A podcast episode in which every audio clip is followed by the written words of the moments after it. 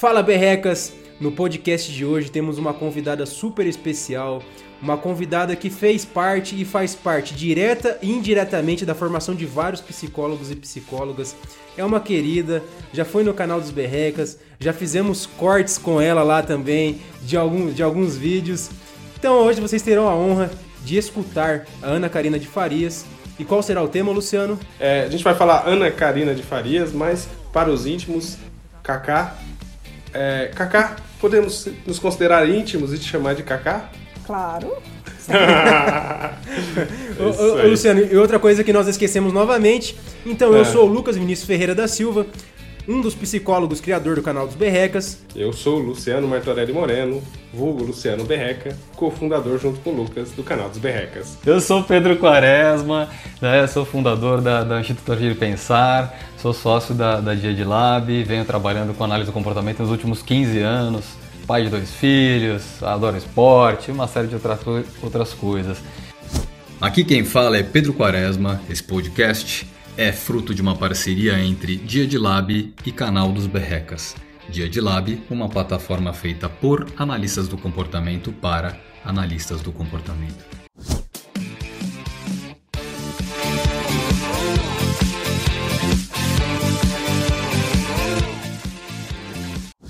E Ana Karina, e você? Quem é você na fila do pão? eu sou Ana Karina de Farias, mãe de gêmeas, tenho minha trigêmea que eu carrego. Sou sócia do Cantos Multiprofissional, né, um centro de atenção multiprofissional, e do Encantos, que dá cursos de análise do comportamento online, com quatro pessoas muito queridas lá do Piauí. Né. Tenho família no Piauí, mas os conheci por conta da universidade, por conta da Jaques, que eu já invadi lá. Perfeito.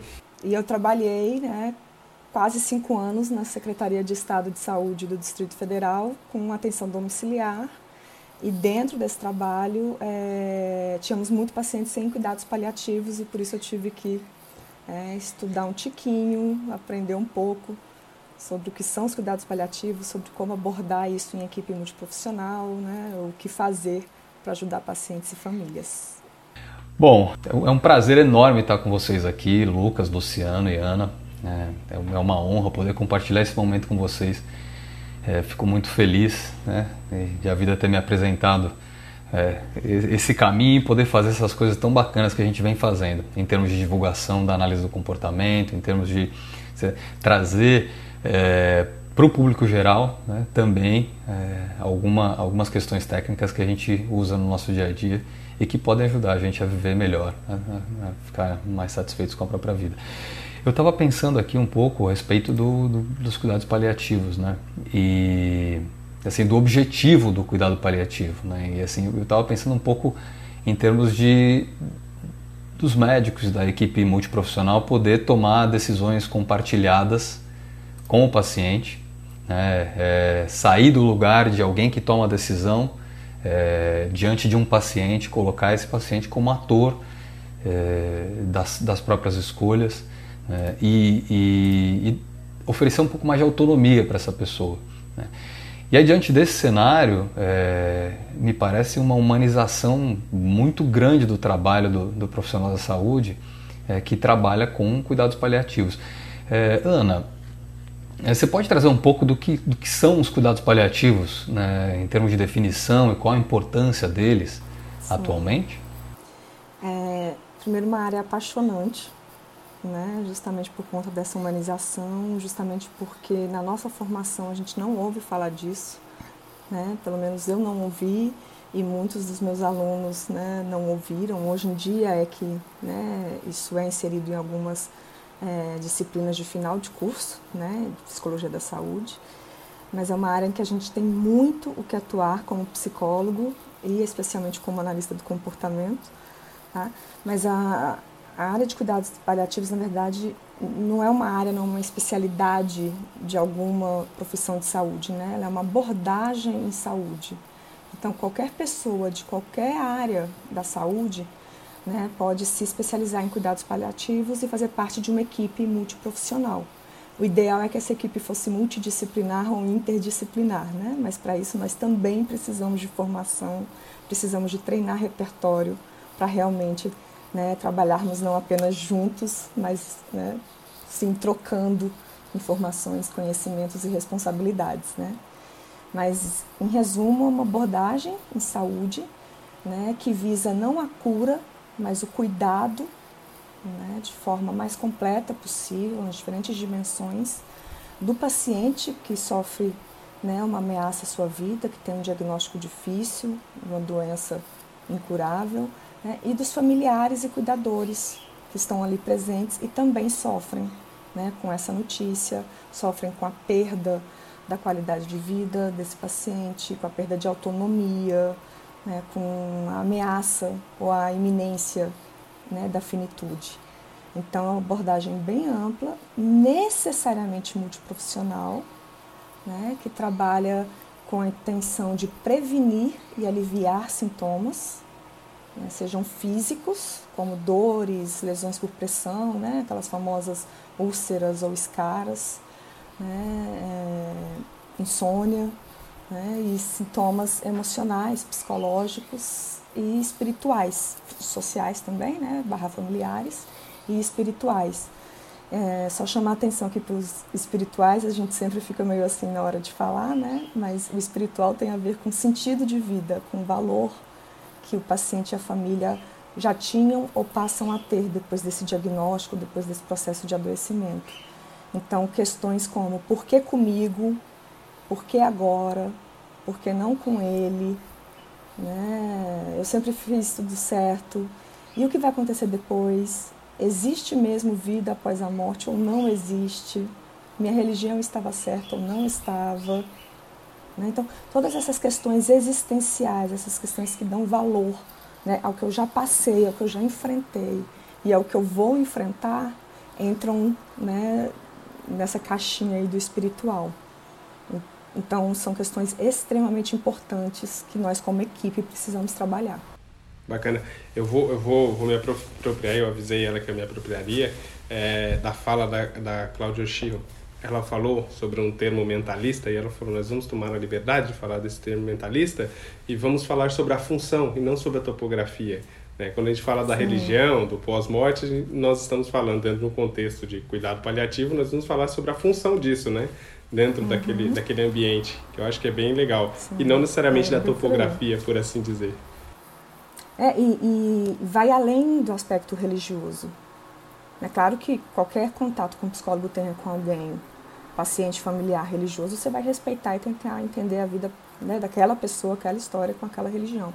Mas um ateu tem essas questões espirituais, quando ele se dá de frente com um adoecimento, um diagnóstico difícil dele ou de alguém que ele ama. Ah, não precisa estar ligado a uma religião específica. Né? São essas questões mesmo de vida, de sentido. Uhum. Qual é a finalidade daquilo para o indivíduo, né? Eu acho que vai Isso. mais por essa, por essa perspectiva. Para onde que eu vou agora, né? Que eu estou perto Exato. de morrer. O que, que eu preciso fazer? Eu preciso pedir perdão para quem? Eu preciso perdoar quem? De quem eu me despeço? Quem eu chamo para vir aqui? O que ainda dá para ser feito? Dos meus Interessante sonhos. isso, né? É porque assim, a análise do comportamento vem se apropriando do, da, da, da ACT e a ACT da análise do comportamento né, vem se fundindo né, em termos de é, base filosófica e, e tudo. E, e, a ACT traz um pouco dessas reflexões né, a respeito da, da, da presença do, do, indivíduo, dos valores, né, da, da ideologia. E aí, voltando um pouco para a questão dos cuidados paliativos, Ana, é, é interessante porque o cuidado paliativo não é mais sinônimo de, de cuidados de, de, fim de vida. Né? Talvez eu esteja errado, você me corrija, por favor, se eu estiver errado, mas é, é, é, cuidados de fim de vida é uma parte pequena, é muito pequena dos cuidados paliativos. Né? É, a partir do momento que a pessoa tem uma doença grave ou um sofrimento, ela já pode se beneficiar dos cuidados. Sim. Então, o que, o que a gente vê, por exemplo, em pacientes é, oncológicos é que a sobrevida aumentou muito nos últimos tempos, graças à ciência, graças à medicina é, super avançada, as pessoas podem viver muito tempo sofrendo com uma doença e sofrendo menos por conta de todo o conhecimento também dos cuidados paliativos.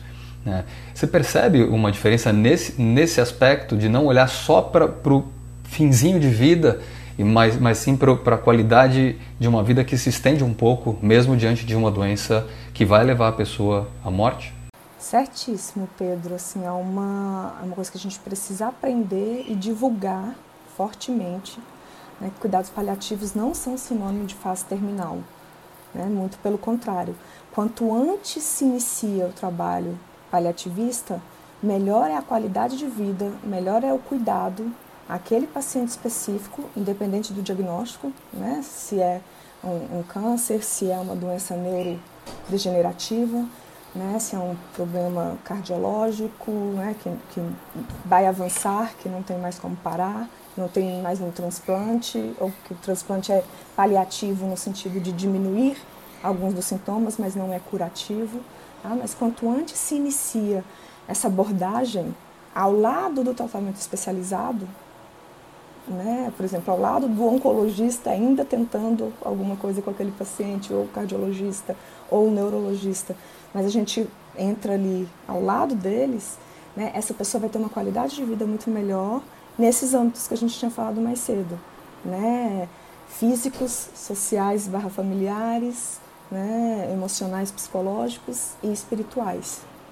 Tá? Então, é, a gente tenta divulgar muito para os médicos especialistas, pneumologista e os outros que eu falei aí, né? encaminhem para o cuidado paliativo antes. Não espere a pessoa já estar acamada, não espere a pessoa já estar não comunicativa.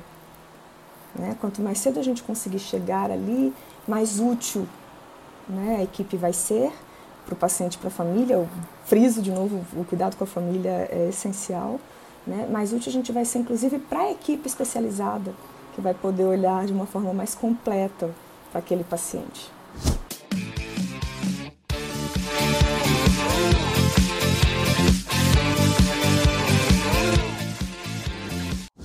Sensacional, Kaká. Eu vejo assim, esse tema é um tema relevante o ano todo, né? Mas principalmente nesse momento que estamos passando de, de Covid, que a gente sabe que fatalmente está levando muitas pessoas e muitas pessoas inclusive antes da hora, né? Então essa questão do cuidado paliativo ela se tornou ainda mais relevante, não que ela não seja em outras épocas, repito.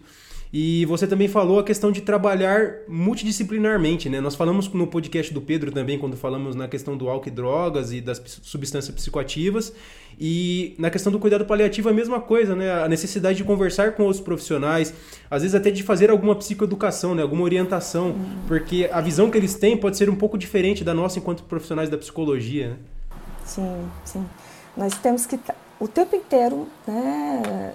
Conversar com a equipe, tanto a equipe de cuidados paliativos fechadinha, da qual a gente faz parte, quanto com as outras equipes que entram em contato com o paciente, quando ele precisa ser internado, né? E aí a gente se retira um pouco, ele está com aquela equipe do pronto-socorro, da enfermaria, ou pra, da equipe especialista, né? Que está cuidando da quimioterapia, da radiologia, né? Ou, ou de outros tratamentos. Então, quanto mais a gente conversar, né? Quanto mais a gente deixar claro o nosso objetivo e papel da psicologia como sendo não de apagar fogo, não de lidar exclusivamente com adesão a tratamento, mas o de justamente trabalhar todos esses, todas essas relações, equipe, saúde, equipe de saúde, família, é, paciente e os aspectos culturais, né? o que representa estar doente dessa doença nessa época da vida.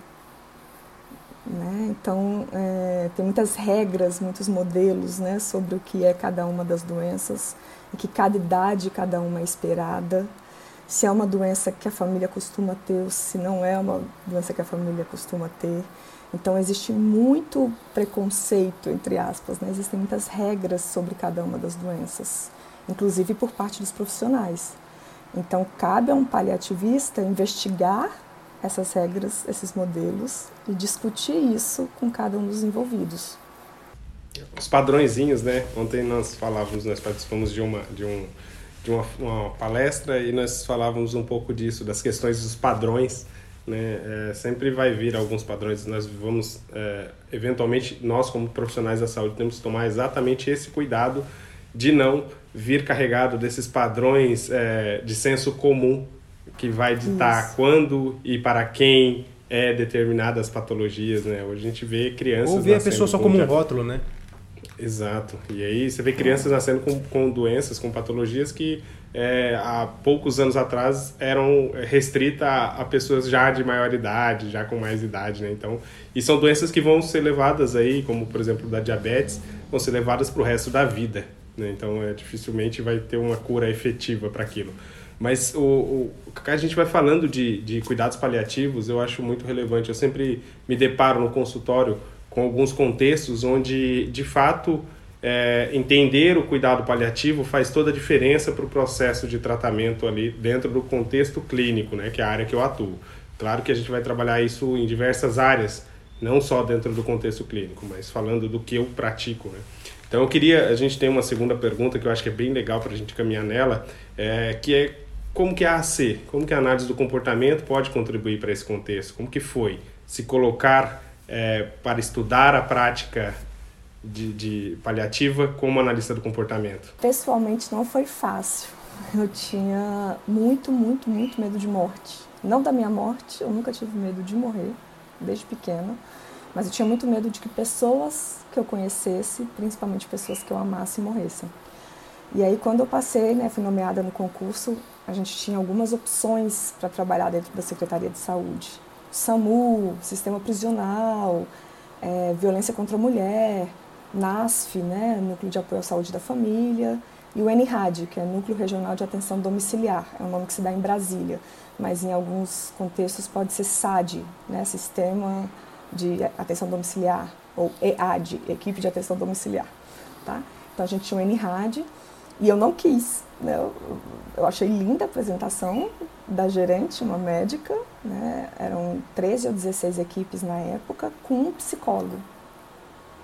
Tá? Então, assim, a psicóloga era só daquela equipe.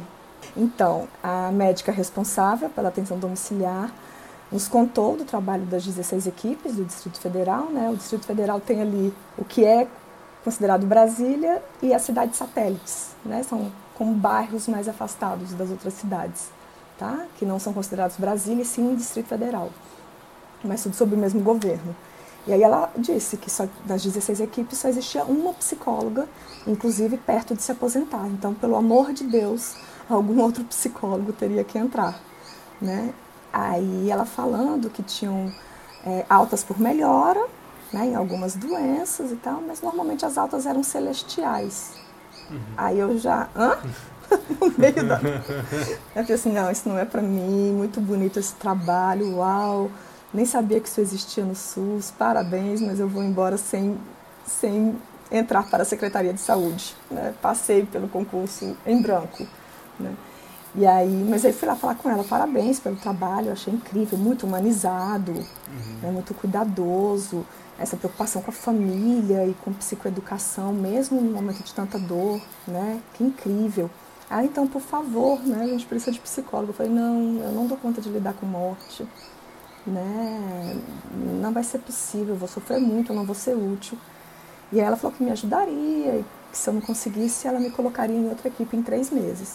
Na primeira semana eu estava loucamente apaixonada pela equipe, pelo trabalho que eles faziam, né? Ficando além do horário para ler prontuário, né? Para me inteirar mais do que acontecia em cada família. Não vivenciei nenhum óbito na primeira semana, uhum. né? Então foi só ali conhecer mesmo é, visitar algumas famílias é, muito próximas, né? Porque a família fica muito próxima, muito afetuosa com, com a equipe de saúde, muitas vezes.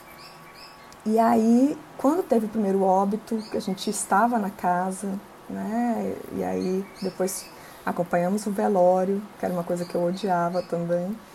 Né? Eu comecei a ver o quanto aquilo era forte, o quanto aquilo era importante para a família, né? O quanto se demonstrava empatia, compaixão, quanto se ajudava de maneira prática, né? quando a, a, agência funerária chegava, quando tinha que esperar um pouco um filho vir de outra cidade, né? como é que a gente vai conversar, como é que a gente vai negociar com o cemitério. Coisas que, que assim, a gente não pensa nunca né? Uhum. que, que vai acontecer, mas você está ali numa família tentando ajudar de todas as maneiras possíveis. Você está acolhendo um que está chorando muito, você está indo atrás do outro que não está chorando nada, que você desconfia, né? Você está negociando com a agência funerária, você vai ao velório e conhece o restante dos amigos que não tinham conhecido, né, que nunca tinha visto no domicílio. Então, assim, é um trabalho bastante, bastante humanizado nesse sentido de se preocupar com a pessoa, com quem ela é, com o que ela sente naqueles contextos. Né? E depois de algumas mortes, de algumas experiências de velório, eu me peguei voltando para casa, né, dirigindo, uma crise de choro assim tremenda de soluçar e pensando, eu não devia ter entrado. Né? Realmente eu sou uma fraude, né? eu não sei lidar com morte, eu não sou útil para essa equipe, uhum. eu não sou útil para essa família, para essas famílias. Né? Eu tinha que ter deixado espaço para um psicólogo que tivesse estudo nisso, né? ou que tivesse mais tempo para estudar isso e tal. Aí, sabe, uma voz, quando a gente escuta aquelas vozes que nos derrubam, né? Ei, você não é analista do comportamento? É, é o superego, Cacá? Superego falando isso pra você, Cacá? É o superego falando isso pra você? Superego assim, né? pega peças, às vezes. Deus, andei tomando remédios do, dos pacientes. né? Mas eu olhei, você não é? Você não bate no peito nas aulas de diferentes disciplinas, nos congressos, para falar se eu sou analista de comportamento, eu posso atuar em qualquer área em que haja comportamento humano? Né? Eu, tudo que eu aprendi no laboratório, tudo que eu aprendi no meu consultório, tudo que eu aprendi lendo textos né, sobre organizações, sobre, né, seja lá o que for que envolva comportamento, né, não deveria saber aplicar isso em diferentes contextos? A minha ferramenta básica não é análise funcional e não vai ser ela em qualquer lugar onde exista alguém se comportando? Né? Que história é essa de porque você está no, no domicílio, porque você tem que ir atrás de médicos no hospital para pedir favores, você deixou de ser analista do comportamento? Você deixou de saber fazer análise funcional? Você deixou de, de saber ter um olhar mais completo possível para a pessoa e para os problemas dela? Né? acorda. Se vira. Ou então para de bater no peito com tanto orgulho para dizer que a análise do comportamento é tão maravilhosa. Né? É. E aí, realmente, no dia seguinte eu cheguei e fui reler os prontuários mais, né, mais relevantes, entre aspas, no sentido de é, em que as famílias estavam mais é, com mais problemas, né, com mais dificuldades de lidar com tudo aquilo, pensando em termos funcionais né? Quais são as contingências envolvidas aqui? E claro, a gente né, está lidando o tempo inteiro com os três níveis de variação e seleção pelas consequências. Então eu ia conversar com a nossa médica da equipe, que é paliativista, né? Ela não sabia todas as respostas, obviamente. Aí eu ia atrás de uma geriatra, eu ia atrás do oncologista, eu ia atrás do ortopedista, que tem que debridar algumas feridas e tal, não sei o quê. E ia futucando e escrevendo no prontuário né, informações de outros especialistas que pudessem ser úteis para as minhas análises funcionais e para o atendimento da enfermagem, da nutrição, da fisioterapia, da terapia ocupacional né, e da nossa própria médica. Certo? Então, assim, eu comecei a ir atrás das contingências, a escrever essas contingências e a apresentar isso em reuniões de equipe da atenção domiciliar. Olha, a gente não sabe, mas dona fulana, olha aqui, tem esse exame dela aqui, tem essa ressonância magnética do cérebro. A doutora fulana, geriatra, explicou que quando isso crescer, que deve demorar uns três meses, vai atingir essa área. Quando atingir essa área, dona fulana não vai mais levantar da cama. Então a gente tem que avisar a filha, que já é uma idosa, para a filha poder, que já está com dor na coluna, ao ajudar essa mãe, para a filha poder ter mais alguém, pelo menos na hora do banho no leito, pelo menos na hora de né, trocar a fralda, de fazer as mudanças de posição para evitar as lesões, porque é muito rápido o que vai acontecer. Então a gente tem que prepará-la praticamente para essas mudanças, né? Quem é que vai estar aqui nesses horários e a gente tem que prepará-la emocionalmente, tá?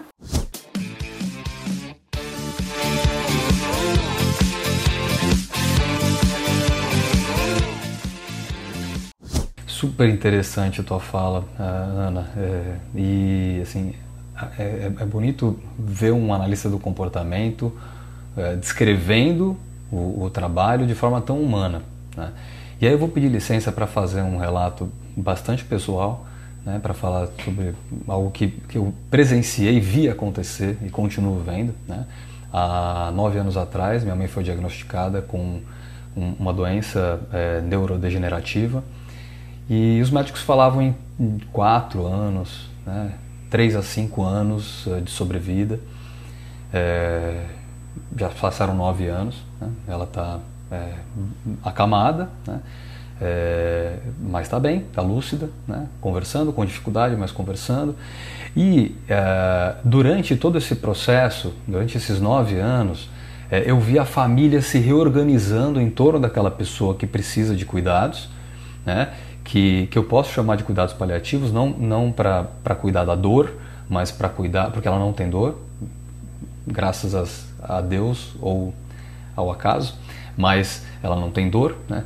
e, mas as pessoas se reorganizando para cuidar. Né? E, e um, um, um jeito que a gente encontrou foi dar estrutura para que ela tenha mais autonomia o máximo de autonomia que ela pode ter. Então ela tem cuidadoras 24 horas, todos os dias da semana. É, nós somos três filhos, a gente se reveza aos fins de semana para ficar com ela, para fazer coisas gostosas, para sair, para passear e para fazer visitas. Mas o cuidado que no início era, uma, era presente para gente, né? trocar fralda, dar banho, né? fazer toda essa levar é, ao, ao, médico, tudo isso que, que a gente tinha que fazer e era muito difícil para os filhos também em termos emocionais, é, passou a ser trabalho de profissionais que sabem fazer muito bem feito é, e que dão autonomia para ela. Ela brinca assim: é, eu não desejo, não desejo para ninguém que vocês tenham uma sombra do lado de vocês no fim da vida. Aí ela aponta para a cuidadora e dá risada. Né? Então o que a gente acaba fazendo é, é trazer mais alegria, trazer coisas para o dia a dia para que ela tenha mais autonomia e tenha é, algum tipo de contato com, com bom humor, com alegria, com o cachorro do meu irmão, com os meus filhos e por aí vai. E aí, é, falando tudo isso, é, eu, eu, queria trazer um pouco para a mesa aqui a ideia do humor né, dentro do hospital. Né, e o papel dos doutores da alegria com essa ideia de trazer humor para o hospital, de, de, humanizar as relações entre os médicos e os pacientes. E, e aí eu fui buscar lá no site do, do, dos Doutores da Alegria alguns dados. Né, e achei dados interessantíssimos, vou compartilhar com vocês. É, as crianças é, dizem, né, as crianças dizem que ficam mais à vontade no ambiente hospitalar, né, com a presença dos doutores da alegria. 96% delas ficam mais à vontade. Né? É, 95% das crianças ficam mais ativas, mais, se movimentam mais, falam mais. 89% né? das crianças que participaram dessa pesquisa ficam mais colaborativas com os profissionais da saúde. Agora, do ponto de vista do profissional da saúde, é, é super interessante, né? É, os médicos que trabalham com essa criança dizem que passaram a brincar mais com as crianças. Né? 75% desses médicos passaram a brincar mais com as crianças. 75% deles também dizem que estabeleceram outras formas de se aproximar das crianças e reconheceram a criança mais do que como um paciente. Então, interessante esses dados, né? Para falar que, assim, de, de repente, o, o humor, né? a forma de, de se relacionar com a doença, é, é, traz é, mais significado para esse momento tão difícil na vida das crianças. Você tem experiências com isso, Ana, dentro do hospital, é, com, com situações assim que, em que o, o, humor, de uma forma geral, foi alterado e, e trouxe impactos positivos? Muito. Para as pessoas doentes? Nós atendíamos pacientes de todas as idades, né? Inclusive bebês. Então, tinham bebês, tinham pessoas de 90 e tantos anos, né, com variados diagnósticos e com variadas formações familiares. Né? Às vezes o vizinho mora ali na mesma rua há 30 anos, esse vizinho tinha um papel de família muito maior do que um filho.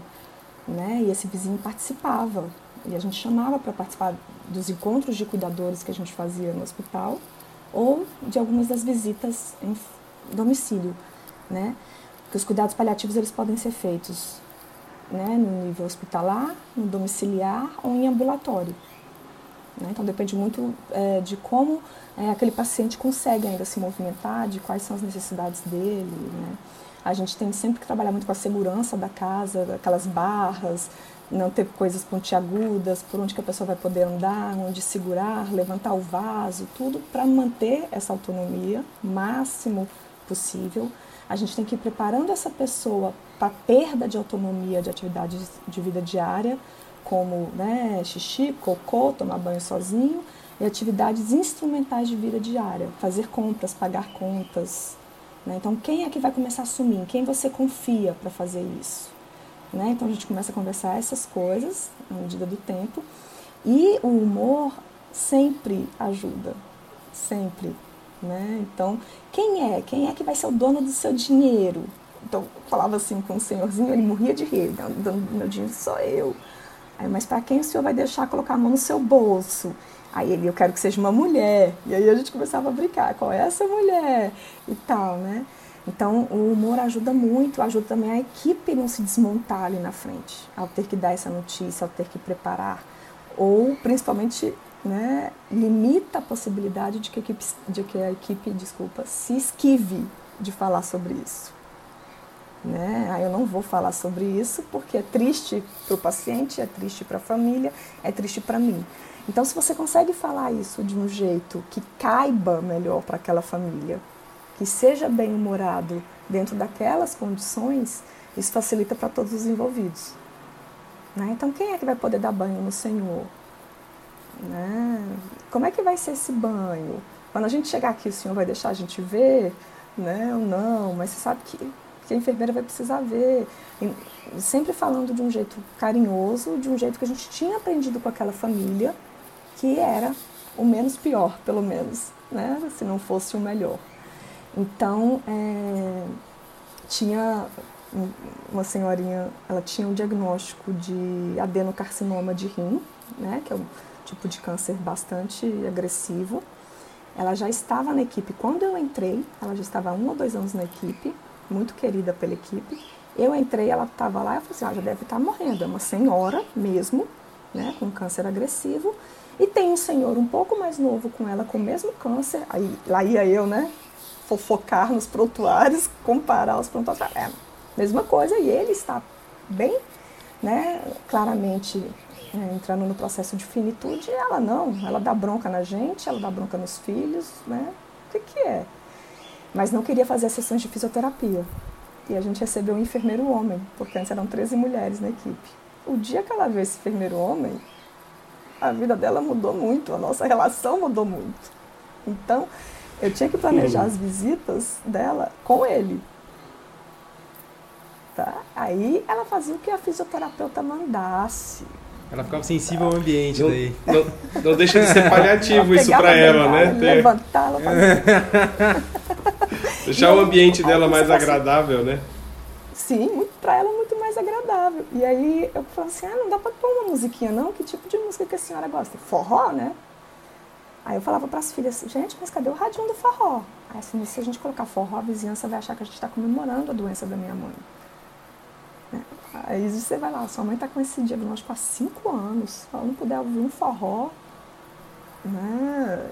E aí a gente já chegava, já colocava forró, ela, aí ela começava a lembrar das letras das músicas, então tinha todo um trabalho da TO, né, da terapeuta ocupacional, com aquelas letras, com os movimentos que ela se lembrava, né, porque ela disse que era forrozeira depois que uhum. o marido morreu e ela ainda não tinha um diagnóstico. E aí a fisioterapeuta se aproveitava daqueles movimentos para tentar usar né, é, o que ela queria, o que ela precisava trabalhar com, com os materiais que ela levava. Então, assim, era uma casa muito gostosa de ir. A gente queria muito fazer essas visitas. Porque tinha humor, tinha música, tinha psicoeducação. Não é porque sua mãe está doente que vocês não podem. Vocês, pessoas, e ela, pessoa, não podem ouvir coisas que vocês gostaram a vida inteira e continuam gostando. Né? Estou dando um dos exemplos, mas são vários. Né? Muito bom. O Lucas e o Luciana tem uns comentários para fazer, mas eu vou contar para vocês. Ela não pode ouvir. Sabe o que eu estou planejando? Estou planejando levar ela para voar de paraglider. Ela não para nem em pé, ela não consegue ficar em pé mais. Voar de paraglider. Já contatei o rapaz, já conversei com ele, tá tudo certo. já sei como mãe? fazer. Ela já topou. Minha mãe. Você vai colocar a GoPro, não vai não? Voar de paraglider. Ah, tá, a gente vai ter que dar um jeito de, de é, documentar isso, né? Mas o Luciano e o Lucas queriam fazer um comentário, né? É, eu, queria, eu queria que o Lucas fizesse o comentário dele primeiro, mas é, é antes. Eu, eu vou, tenho... Mas é, você vai. Vai, pode, pode, você pode. vai fazer o um relato? É, o meu é rápido. Ah. Que eu vou falar nessa questão relacionada ao humor, né? O Pedro falou como o humor é contagiante, a Kaká também reforçou essa questão. E como já diria Papai Skinner, né? O organismo age sobre o mundo, modificando, e por sua vez é modificado pelas consequências de suas ações. Então, assim, como uma questão tão simples como o humor pode contagiar uma equipe toda, né? A trabalhar Nossa. de forma mais humana, a aguentar o baque de. Porque nunca é fácil lidar com a morte, apesar de ter pessoas que lidam melhor do que outras, né? Uhum. Não é fácil. Sim. Não, é, não é, é bacana. A gente se liga. Desculpa, Luciano. Pode, pode ir. A gente se liga de formas diferentes a famílias e pacientes diferentes, claro. Somos seres humanos, né? Então, devido à nossa história, a forma como nós somos recebidos ali, a forma que nós vemos sofrer, a forma como nós vemos o humor, né? Então, algumas mortes são mais sentidas, né? Por alguns membros da família, é, de, desculpa, por alguns membros da família por alguns membros da equipe. Né? Se a gente não tiver apoio entre esses membros, né, fica bastante difícil no dia seguinte estar lá em outra casa, né, com, com outra pessoa em estado grave, sem muito controle de algumas das variáveis, tentando controlar, prever e controlar outras. Né? Então foi muito bom o Pedro tocar no assunto do, do humor, né? Muito, muito importante. A gente colava às vezes fotos de bons momentos, né? A pessoa acamava e a gente fazia algum pedia que os filhos fizessem, que eles tivessem essa autonomia, mas estava a ideia de cartinhas ou de fotos de, de viagens, ou se ainda tivesse condição de fazer uma última viagem, né, para rever algumas pessoas ou para pôr o pé na areia, ou, né, então a gente planejava de acordo com as contingências, né, de acordo com as condições de saúde daquele paciente e as condições financeiras da família, mas alguma coisa que fosse para além de ver aquele paciente como um diagnóstico. Né? Ele não é só um diagnóstico, de forma alguma. Né? A gente não vai desprezar os cuidados que o diagnóstico exige, mas ele é muito mais do que isso. O que a gente pode fazer para que ele viva até morrer, e não que ele fique esperando a morte chegar. Tá? Então, sempre que eu dou palestra de cuidados paliativos, a minha frase termina assim, né? Que a morte nos encontre vivos. Então, acho que grande parte Perfeito. do que um psicólogo precisa fazer numa equipe dessas é ajudar é, essa família e esse paciente a continuar vivo, com a melhor qualidade de vida possível, com o máximo de autonomia possível, né, com o máximo de humor e de amor possível, né, até a hora que realmente né, não tenha mais jeito, naturalmente, né, porque os cuidados paliativos não defendem eutanásia, mas também não defendem distanásia. Então não é nem acelerar e nem atrasar a morte. O que se defende é ortotanásia, a morte no tempo certo.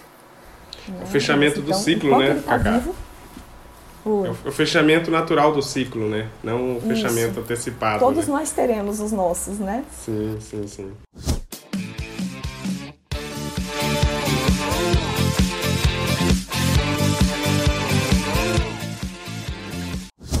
Exatamente. Quando, quando falamos sobre, sobre o tema, né, um tema bem, bem relativamente espinhoso, né, por assim dizer, falar sobre morte, essas coisas, é, eu, eu, eu, comentei, é, a gente está falando pelo chat aqui, eu comentei que eu quero fazer um comentário, dois relatinhos. O primeiro da minha bisavó. Minha bisavó tomava a cervejinha dela e de repente ela foi é, diagnosticada ali, né, com questões fisiológicas que é, em teoria, iriam impossibilitá-la ou antecipar o, o, processo, o ciclo dela, caso ela continuasse tomando a cerveja. E ela não parou. Ela deitou na cama e a gente eventualmente estava ali fazendo um churrasco de família, estava sempre alguém interagindo com ela. E aí eu lembro que até nos últimos momentos de vida dela, ela pedia uma cervejinha e alguém levava, pelo menos um copinho, ela dava só aquela no canudinho? claro. É, não, assim, ela foi, foi por, por, um bom tempo, assim. Então, e o médico falou, não vai dar eu acho não vai dar cerveja. Não pode dar cerveja. E a família, ah, que não pode dar cerveja, o quê? Não, é o prazer dela, é um dos poucos prazeres que ela tem na vida agora. Vai tirar o último prazer dela, né? Então, assim, isso foi, no caso da minha avó, um cuidado paliativo. É, no caso de um, de um cliente, o que é muito difícil, Cacá, não sei se de repente você pode até complementar aí o que eu vou falar. o que eu vejo dentro de consultório, por exemplo. Tá? É, eu atendi um, um, cliente que perdeu a mãe por, por, por, por câncer, né? um, um contexto duradouro é, ali de, de, tentando lutar contra o câncer e eventualmente no fim da vida, é, depois né, da perda, ele se lamentava em, em relação assim a aquela sensação de que eu poderia ter feito mais. E eu, analisando o contexto dele, eu entendi que ele retomou a faculdade durante um período, né? parou a faculdade num período, foi, foi ficar com a mãe, depois retomou a faculdade, e aí uma das queixas dele era que ele lamentava não ter ficado com a mãe no fim da vida, ali no último, nos últimos processos. E eu falei para ele: ó, em algum grau isso pode ter sido paliativo, porque é, entenda que eventualmente você vê ela sofrendo, você vê ela se debilitando ali e não está seguindo a sua vida, causaria sofrimento nela. E então ou ela perceber que você estava sofrendo em função daquilo, causaria sofrimento nela também. Então, você ter retomado a sua vida ali, em algum grau, pode ter sido paliativo para ela, ao meu ver. Isso tirou um peso da, das costas dele gigantesco. Tá? A gente tem algumas indicações aí, acho que o Pedro tem uma indicação e depois a Cacá pode passar uma indicação também para gente, para quem quiser se apropriar um pouco mais sobre o tema. Pedro? Ah, eu queria é, passar, indicar dois é, duas fontes de, de, informação sobre isso. É, a primeira delas é, é, a Academia Nacional de Cuidados Paliativos. Eles têm um podcast chamado Palicast. Uhum. É muito bacana, né? vale a pena ouvir, né? vale a pena conhecer esse, esse Palicast. E eu, eu, queria indicar também o primeiro livro que li sobre esse tema, né? que chama, se chama Por um Fio, é, do Drauzio Varela. Né? Ele, ele, conta a história de vários, vários pequenos causos de pacientes dele, é, oncológicos, que, que passaram por, por esse momento de cuidados paliativos sob cuidado dele. E assim, é muito interessante a forma como ele, como ele relata esses casos e, e como ele se sente humanizado como médico a partir da experiência é, com a morte. É, é bem interessante.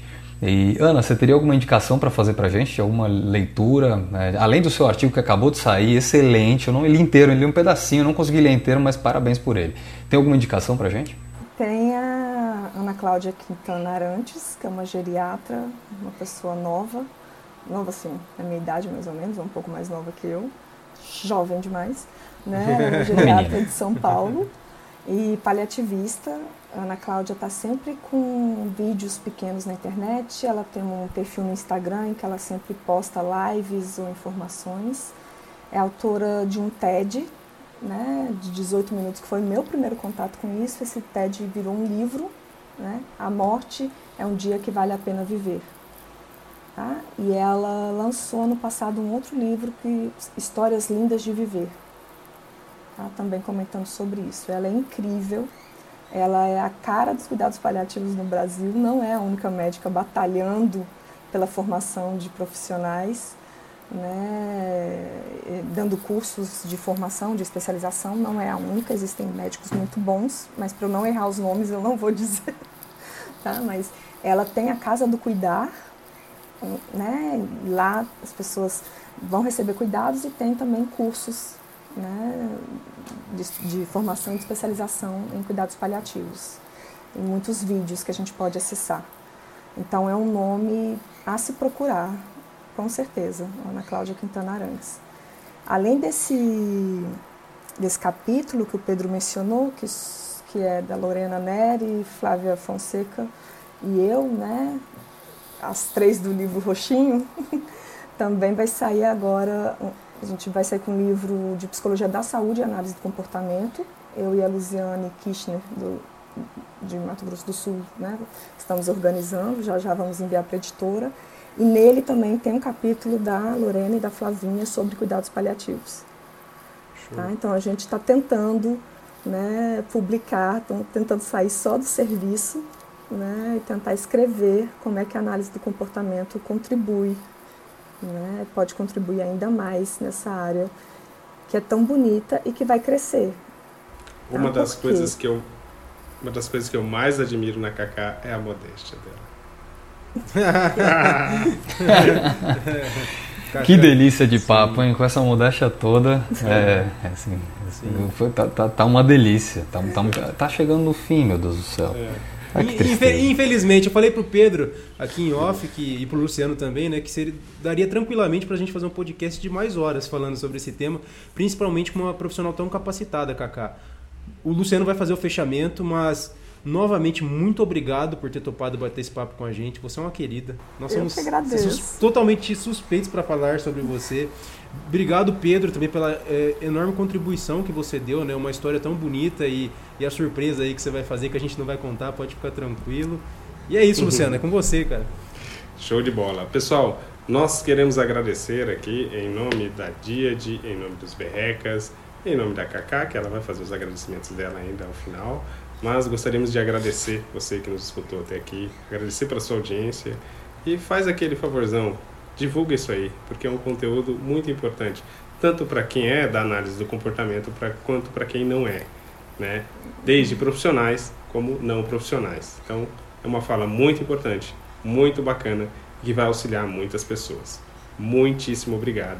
Kaká, faça suas honras aí, suas finalmente. Eu adoro estar com vocês agradeço aos dois, agradeço ao Pedro né, pelas informações, pelo apoio, pelas né, trocas aqui. Agradeço muito a quem ouvir e puder né, orientar outros profissionais de saúde e principalmente familiares. Familiares possam saber que isso existe, possam ir atrás para terem maior qualidade de vida para si mesmos e para os seus né, amados. É isso. Obrigado, pessoal, e até o próximo episódio. Fiquem agora com a voz Até serena a de Pedro Quaresma. Eu achei que ele fosse falar. ah, é a vinheta, tá aqui no final também. Vocês são uma piada, viu? Aqui quem fala é Pedro Quaresma. Esse podcast é fruto de uma parceria entre Dia de Lab e Canal dos Berrecas.